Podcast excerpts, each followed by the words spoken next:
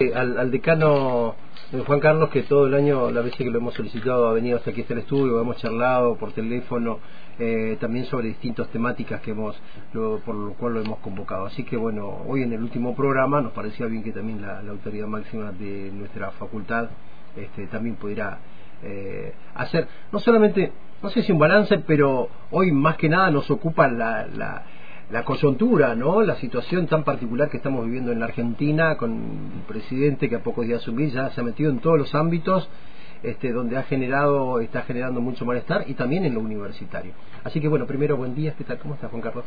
Buenos días, ¿cómo estás Carlos? Rita, muy bien, por nuestra parte, bueno, saludos mm. para todos, Giselle y para toda la audiencia y la comunidad mm. académica de la FADEX en este eh, último día hábil del año 2023 y gracias por la invitación en este último día hábil del año 2023. Eh, bueno, dentro de lo que es el proyecto de ley Omnibus, este, hay modificaciones dentro de lo que es el sistema universitario. Este, nos, nos interesa saber cuáles son tus reflexiones como representante, como autoridad de una facultad dentro de una universidad nacional pública en la que además se estudia Derecho. Eh, efectivamente, en el proyecto de ley que fue enviado por la Presidencia de la Nación al mm. Congreso de la Nación, se incorporan cuatro artículos que mm, eh, proponen modificar la Ley de Educación Superior. Eh, en un sentido, que ahora si tenemos unos minutos lo podemos ver, en un sentido... Son cuatro los puntos con los artículos los, artículos modificados, lo que se propone modificar de la ley de educación. ¿Qué es lo que consideras más grave de lo que está diciendo? Mm, la... Primero, analicemos, primero analicemos y después veamos si es grave. Lo, em, luego hay que ver la aplicación, pero de la mera letra de la propuesta del articulado se eh, corre fuertemente de lo que el actual presidente de la Nación había planteado en su campaña.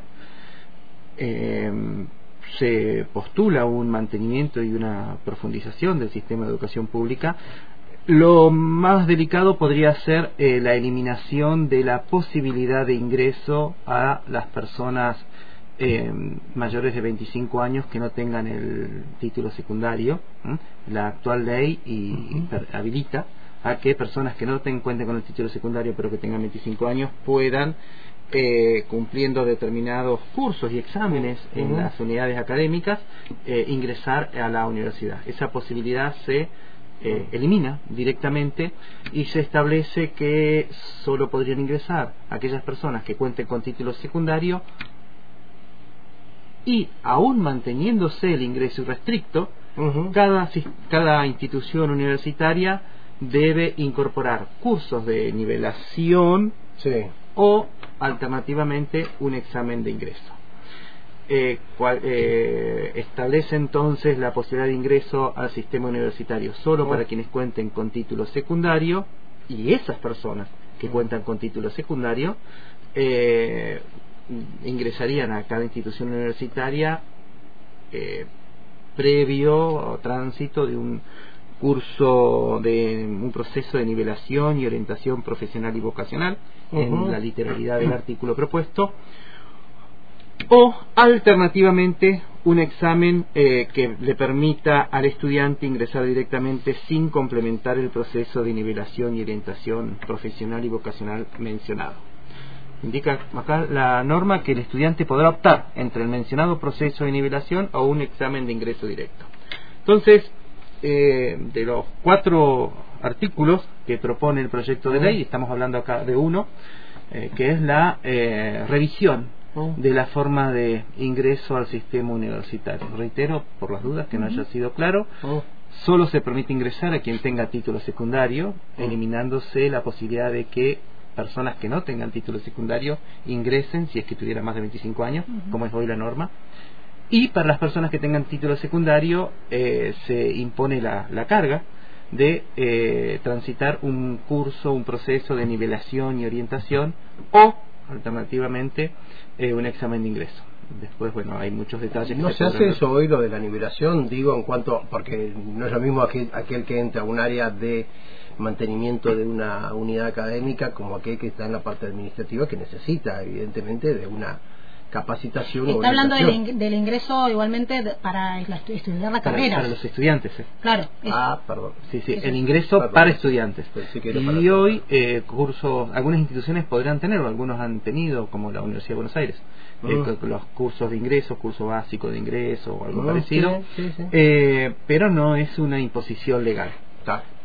Hoy, según esta norma, si se aprobara, se mantiene el ingreso irrestricto pero, reitero, un, el ingreso restricto para estudiar como estudiante, pero, reitero, eh, solamente para quienes cuenten con título secundario y con el tránsito por un curso de este tenor o previa aprobación de un examen. De, igual manera, hasta ahora, aquel que no terminó el colegio secundario puede continuar la, universidad siempre y cuando, en un tiempo determinado, saque las materias que adeuda, ¿no es cierto? Bueno, eh, no. Eh, hoy, hoy en el sistema que hoy está, existe la la posibilidad de la inscripción condicional y en el, en el marco de la autonomía universitaria, la Universidad Nacional de Comagua ha establecido hasta agosto para que eh, los alumnos se inscriban condicionalmente y durante el primer cuatrimestre cumplan esos requisitos. Con esta ley ya no se podría hacer. Esta es una norma que es general, es una norma dando legal. Hay que ver si después las universidades podrían eh, modular o reglamentar algunos de esos aspectos. Yo, eh, son todas discusiones muy nuevas, ¿no? Lleva un día y medio esto. Eh, si vos me preguntas en este momento, yo creo, como abogado, que em, la, no se violentaría este principio si se establece eh, un requerimiento de una espera de seis meses para presentar el título de secundario porque aún con ese sistema solo se estaría aceptando a quienes tengan eh, título secundario. No se lo estaría violentando. Bueno ese es un primer eh, un primer modificación. El segundo la segunda modificación que uno podría plantear importante tendría que ver ya no con el carácter irrestricto o no del ingreso, que es lo que acabamos de ver, sino con el carácter arancelado o gratuito del ingreso y la permanencia. Y eso está planteado en, en, un artículo también, la, plantea la modificación del artículo 2 bis de la Ley de Educación Superior, em, manteniendo el principio de la gratuidad.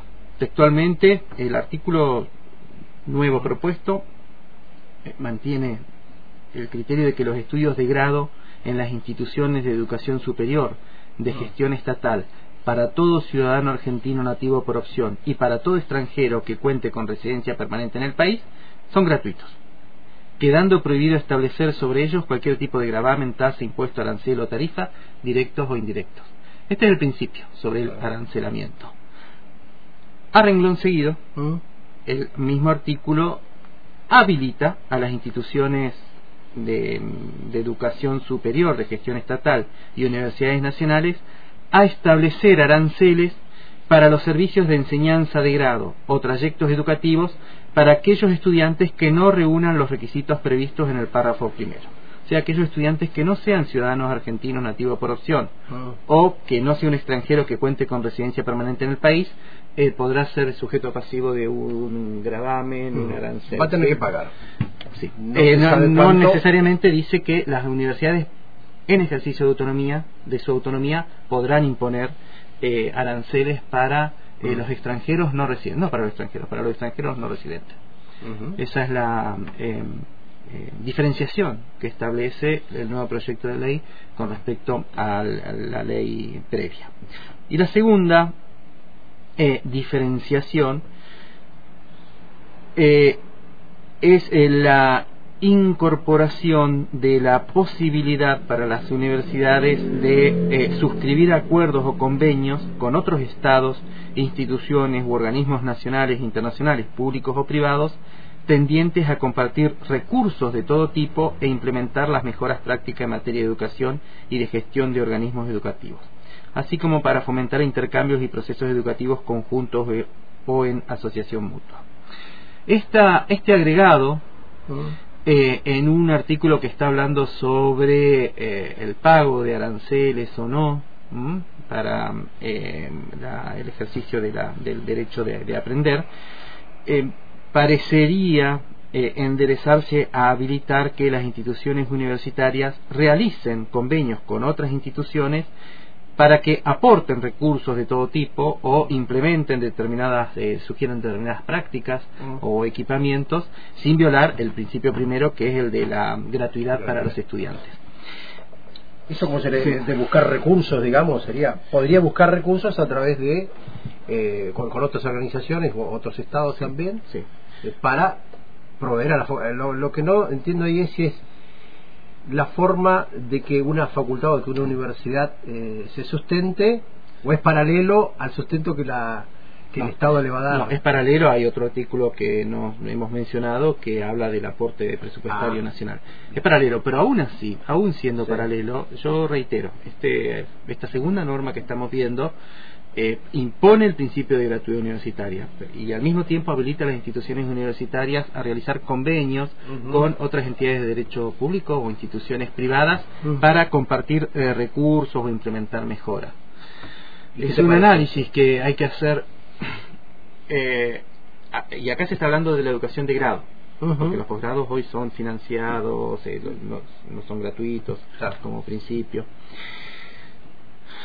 Eh, a un día y medio de la de la remisión de este proyecto de ley y hay que hacer muchísimos análisis y los debates se van a ir consolidando y solidificando eh, eh, es un tema mm, que requiere reflexión y profundidad. Una visión inicial podría plantear por ejemplo que no habría inconvenientes en que determinadas instituciones universitarias hicieran acuerdos con en determinadas instituciones públicas o privadas para eh, compartir recursos de todo tipo, como dice la ley, compartir recursos de todo tipo.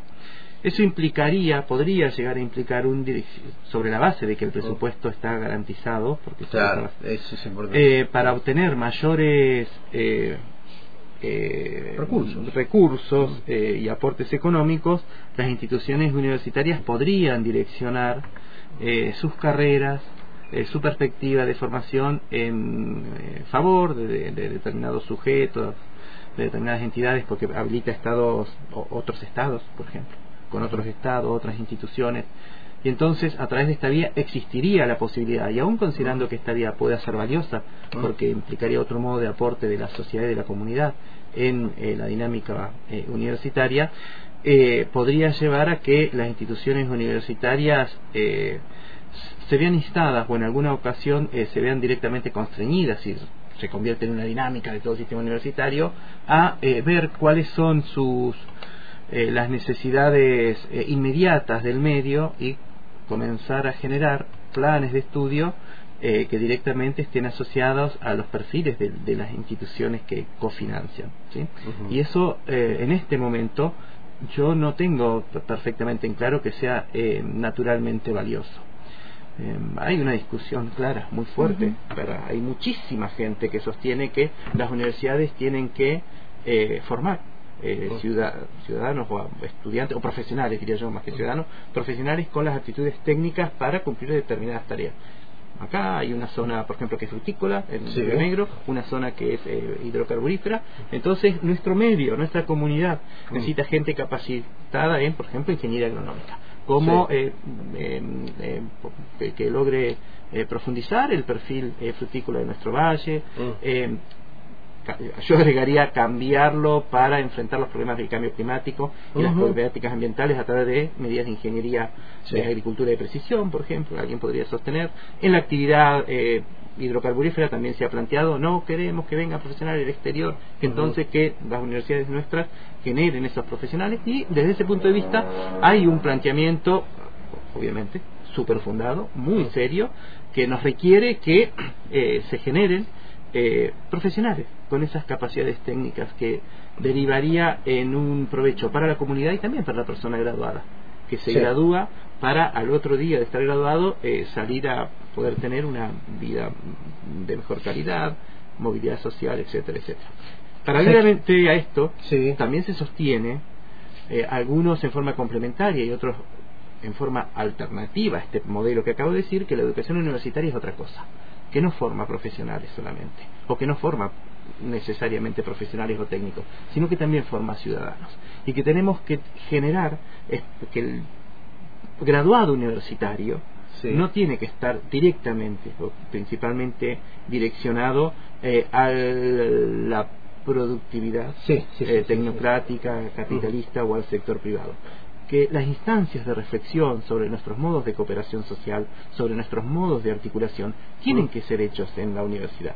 Y entonces, el, no, diría yo el fomento, la imperatividad del mantenimiento de ese espíritu crítico en eh, los docentes, las docentes y los estudiantes eh, podría eventualmente limitarse si, en base a, esta, a este paradigma normativo, las distintas universidades del sistema universitario argentino se imponen una carrera, por decirlo de algún modo, mm. para ver cuál obtiene más recursos compartidos con instituciones eh, que tengan el primer modelo, por ejemplo. Entonces, este es un análisis que para mí hay que hacer en, mm. al momento de la aplicación, reglamentación, incluso aprobación, si yo fuese mm. legislador nacional, sobre un articulado de este tenor. la universidad va a funcionar como proveedores de mercado.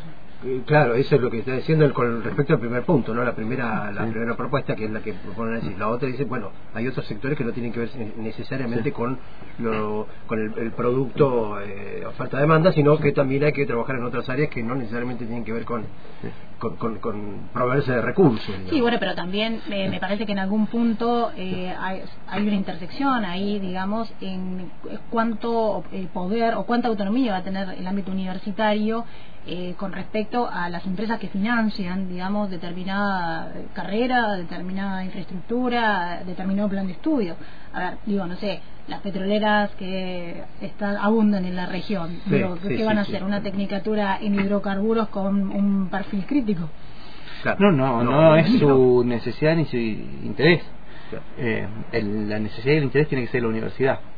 Es un tema que hay que mm, analizar porque yo reitero, muchísima gente de nuestro medio plantea ese perfil, eh, Rita, que acabas de indicar, y de hecho hay carreras en nuestra universidad que están directamente orientadas en esa línea.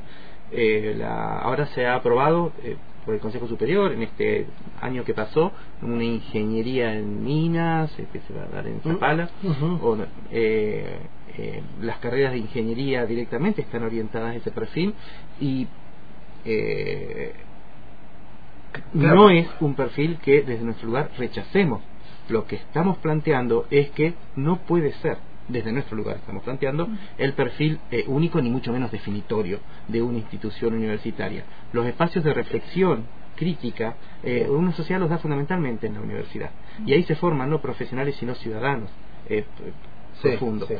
Y esa visión que es distinta a la mera eh, reconstrucción de los ya existentes, esa reflexión para ver qué cambios queremos hacer, mm. que em, todo cambio implica una redistribución del poder, ¿sí? económico, político, social.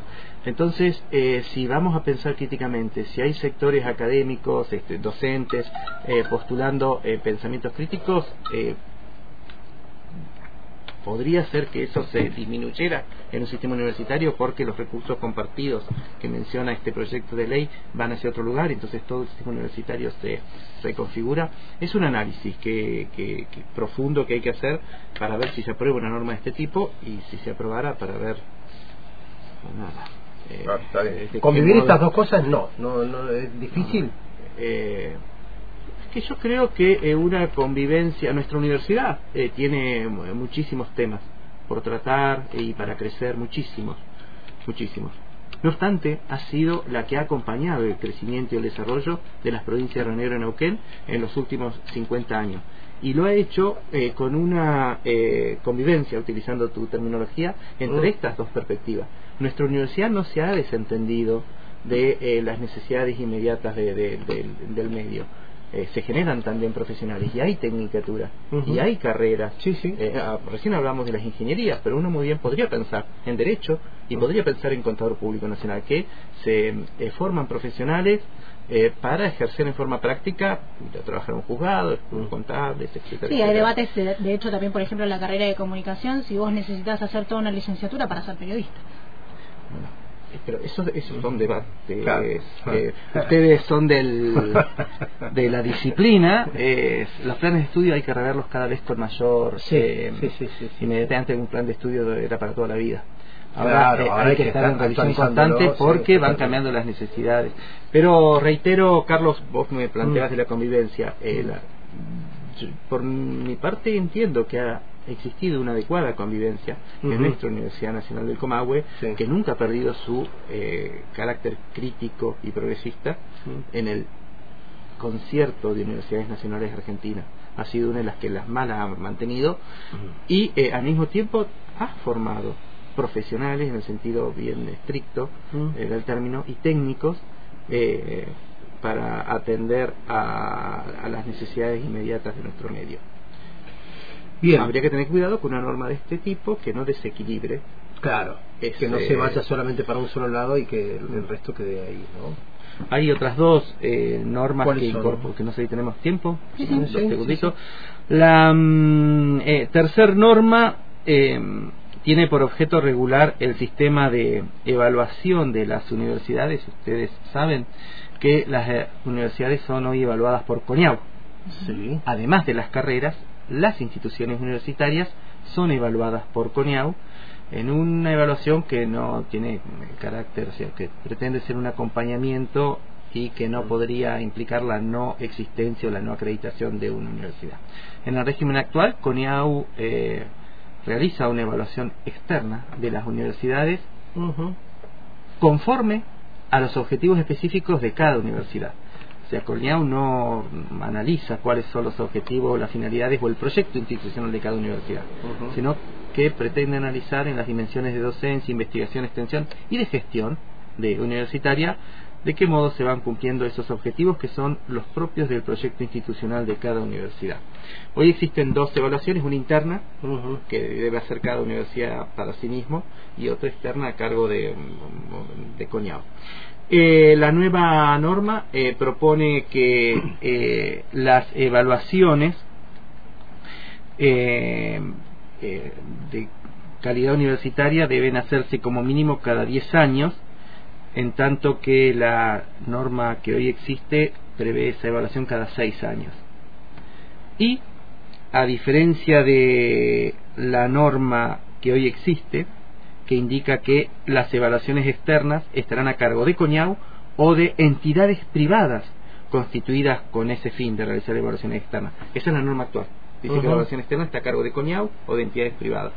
Eh, la nueva norma incorpora que esas evaluaciones externas podrán estar a cargo de CONIAU, de entidades privadas, exactamente igual que la vigente, o de comisiones externas constituidas por pares académicos de reconocidas competencias. Esta incorporación parecería, eh, es- parecería, eh, con un día y medio de remisión del proyecto, estar orientado a simplificar tal vez el procedimiento de evaluación y que en lugar de CONIAU eh, sean eh, comisiones de pares de reconocida competencia. Bueno, la tercera norma es el sistema de evaluación universitaria. Bien. Y el último es el relacionado con el presupuesto, que era tu consulta inicial, Carlos. Eh, la mm, nueva norma eh, mantiene el criterio de que el aporte de el Estado Nacional para las instituciones de educación superior eh, es obligatorio, ¿m? pero incorpora un criterio de distribución interna de ese presupuesto nacional global entre las instituciones universitarias, diciendo que el aporte del Estado Nacional se distribuirá en función del número de estudiantes matriculados en cada institución, el tipo de carrera ofrecida, tales como carrera de grado, posgrado y otras, y su área de formación, y también el número de egresados y otros criterios que se definan. Esta eh, dimensiones para atender cómo se distribuye internamente el presupuesto no estaba previsto en la normativa anterior y se indica más abajo que la asignación de recursos se efectuará de manera que se asegure el acceso a la educación superior en todo el territorio nacional que es lo que me importa recalcar, bueno, se fomente la calidad de pertinencia. Entonces, acá se establecen eh, requisitos o um, propuestas internas de distribución del presupuesto universitario que habría que ver si la Universidad Nacional de Comahue no podría eh, maximizar si es que esta norma se aprobara eh, y lograr un- una distribución más beneficiosa a su favor del presupuesto universitario nacional. Esas son las cuatro dimensiones eh, propuestas en el proyecto de ley, que como dije al inicio se separan bastante de lo que... A ver, ¿Vos crees que con esta nueva norma la Universidad del Comahue podría beneficiarse? Digo, yo sostuve... Cantidad de alumnos, Sí. eh, de, este, Yo sostuve... egresados, sí. Sí, eh, creo no eh, no es solo la norma, nunca, nunca, nunca es solo una norma lo que produce cambios, nunca. Eh, siempre son muchísimo más importantes las prácticas. Eh, la, yo he sostenido muchísimas veces en el Consejo Superior ¿Mm? que en los últimos 20 años, donde hubo un aporte muy importante de la sociedad argentina y del Estado Nacional al crecimiento del sistema universitario, ¿Mm? eh, la Universidad Nacional del Comahue eh, no eh, logró eh, posicionarse o favorecerse adecuadamente de todo ese proceso distributivo o de crecimiento. Eh, normas que establezcan, eh, sí, acá son normas de rango legal, no hay una imperatividad fuerte, pero si se estableciera imperativamente que la distribución del presupuesto universitario nacional eh, tendría que atender a la cantidad de alumnos, cantidad de egresados, carrera de grado, posgrado, creo yo, con la información que tengo, uno podría hacer, hacer análisis más estadísticos o más eh, cuantificados. Pero, reitero, nuestra universidad ha permitido también o ha acompañado constantemente el desarrollo de toda la sociedad de Río Negro y de Neuquén. Y su cantidad de graduados, su cantidad de docentes, su cantidad de carreras, ahora la cantidad de inscriptos que ha aumentado, eh, indica que tenemos eh, al día de hoy un desarrollo y con determinada contexto una potencialidad importantísima. Si a las dimensiones que acabamos de indicar agregamos eh, el aseguramiento del acceso a la educación superior en todo el territorio nacional, implicaría por ahí un criterio de discriminación positiva profunda eh, con respecto a determinadas universidades que están, eh, como la nuestra, que es una de las pocas regionales que quedan, o que están, eh, que no están en la, o que no están en la, eh, en el centro del país. Claro. No aparece esta norma inmediatamente eh, desfavorable, pero eh, reitero, Carlos, esto es un análisis inicial a un día y medio de emitir la norma. Lo que sí es claro es que se eh, aparta de lo que el actual presidente de la Nación había planteado en su en su campaña, eh, que nos parece interesante. Eh, hace hace unos días sí. eh, hablábamos con la rectora, eh, con Beatriz Gentile, y bueno, ella una de las cuestiones que resaltó es que eh, la contracara de, de la política de vouchers que había propuesto Javier Milei era el ahogo financiero, porque para el, para el 2024 eh, se determinó que las universidades nacionales funcionen con el mismo presupuesto del 2023, con lo cual se congelan eh, salarios, eh, se congela funcionamiento, con todo lo que implica con el aumento de tarifas y, y demás. Este, mm, con respecto a esto, este último punto podría ser una mejora. Mm, No. Nosotros en estos minutos hemos hablado de los cuatro artículos de un proyecto de norma. Y es el análisis único que hemos hecho. Y aclaramos recién hace unos minutos que más importantes que las normas son siempre las prácticas. Claro. Eh, ¿Cuál es el presupuesto que hay que asignarle a la universidad? No está en este eh, en estas normas eh, definido y es probable que exista una situación alta de restricción presupuestaria para todo el sistema universitario nacional. Eh, ese debate que acabas de abrir, Rita, es eh, paralelo, distinto a este, que son Claro. cuatro normas. Y de Eso- cuál todavía no hay mucha información todavía. Eh, y son cuatro proyectos de norma. además. Claro, Y no, no no, hay- digo, digo de respecto del presupuesto para... Ah, lo que se ha manifestado es que se mantiene el del 2023. Eso ya está definido. Claro. Eh, está planteado, por lo menos eh, institucionalizadamente, en todos los ámbitos, em, en los consejos ¿Y la decanos. Facultad de Derecho y Ciencias Sociales puede eh, manejar el 2024 con el mismo presupuesto?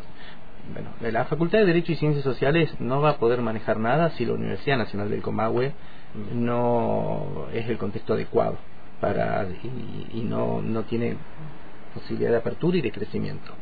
El análisis hay que hacerlo para toda la universidad.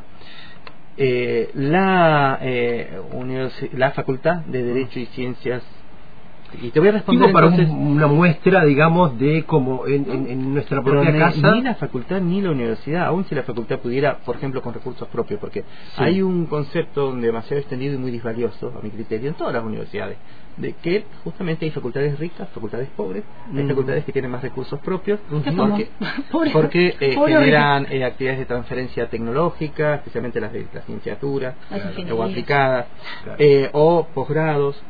Eso mm, es, esa perspectiva es altísimamente disvaliosa por dos razones porque la primera es que nos obliga a mercantilizarnos porque de a poco uno empieza diciendo, ah, tengo un poquito más de recursos propios, terminas viviendo nada más que recursos propios y terminas luego organizando tu supervivencia institucional para ver cómo los años siguientes generamos más recursos propios. Es sumamente disvaliosa esa perspectiva. Entonces hay que partir de, de, la visión de la universidad. La universidad y luego la Facultad de Derecho y Ciencias Sociales no podría mantener eh, el mantenimiento institucional con un presupuesto eh, exactamente igual al del año que, estamos finalizando y con una inflación del, no sé, 150, 180. Claramente que es imposible. 180 y además, para 2024.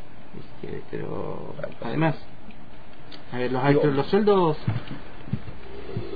los ingresos, docentes, no mm. docentes, em, si se mantienen en el mismo nivel, implica una eh, regresión salarial que es del 200%, 180% mensual. Más allá de que haya para pagar la luz, porque se ha planteado incluso que no podría llegar a haber para pagar la electricidad, más allá de que haya para pagar la electricidad, el gas. El gas está pidiendo un aumento de 550%. Eh, digo que eh, el otro día lo planteamos también con otro sector, ¿no? Eh, ¿Qué pasaría con también con residencias, con las, aquellos que tienen una beca que vienen de lejos para estudiar? ¿Va a haber becas? ¿O ya no va a haber más becas? y el valor de las becas. Porque aún si se mantuviera formalmente, y nominalmente, la cantidad de becas y su valor, claramente para un contexto eh, mucho más encarecido, no alcanzaría. Y quería yo tomar justamente esto que acabas de indicar, Carlos. Mm. Eh, supongamos que eventualmente podamos pagar la luz, el gas y, y mm. tener las puertas abiertas. Supongamos que eventualmente también eh, el sector docente y el sector no docente eh, no realizara reclamos salariales con suspensión de las clases, huelga o lo que fuere. Y que entonces la facultad y la universidad estuviera funcionando normalmente, entre comillas, que esto es una, una hipótesis remota.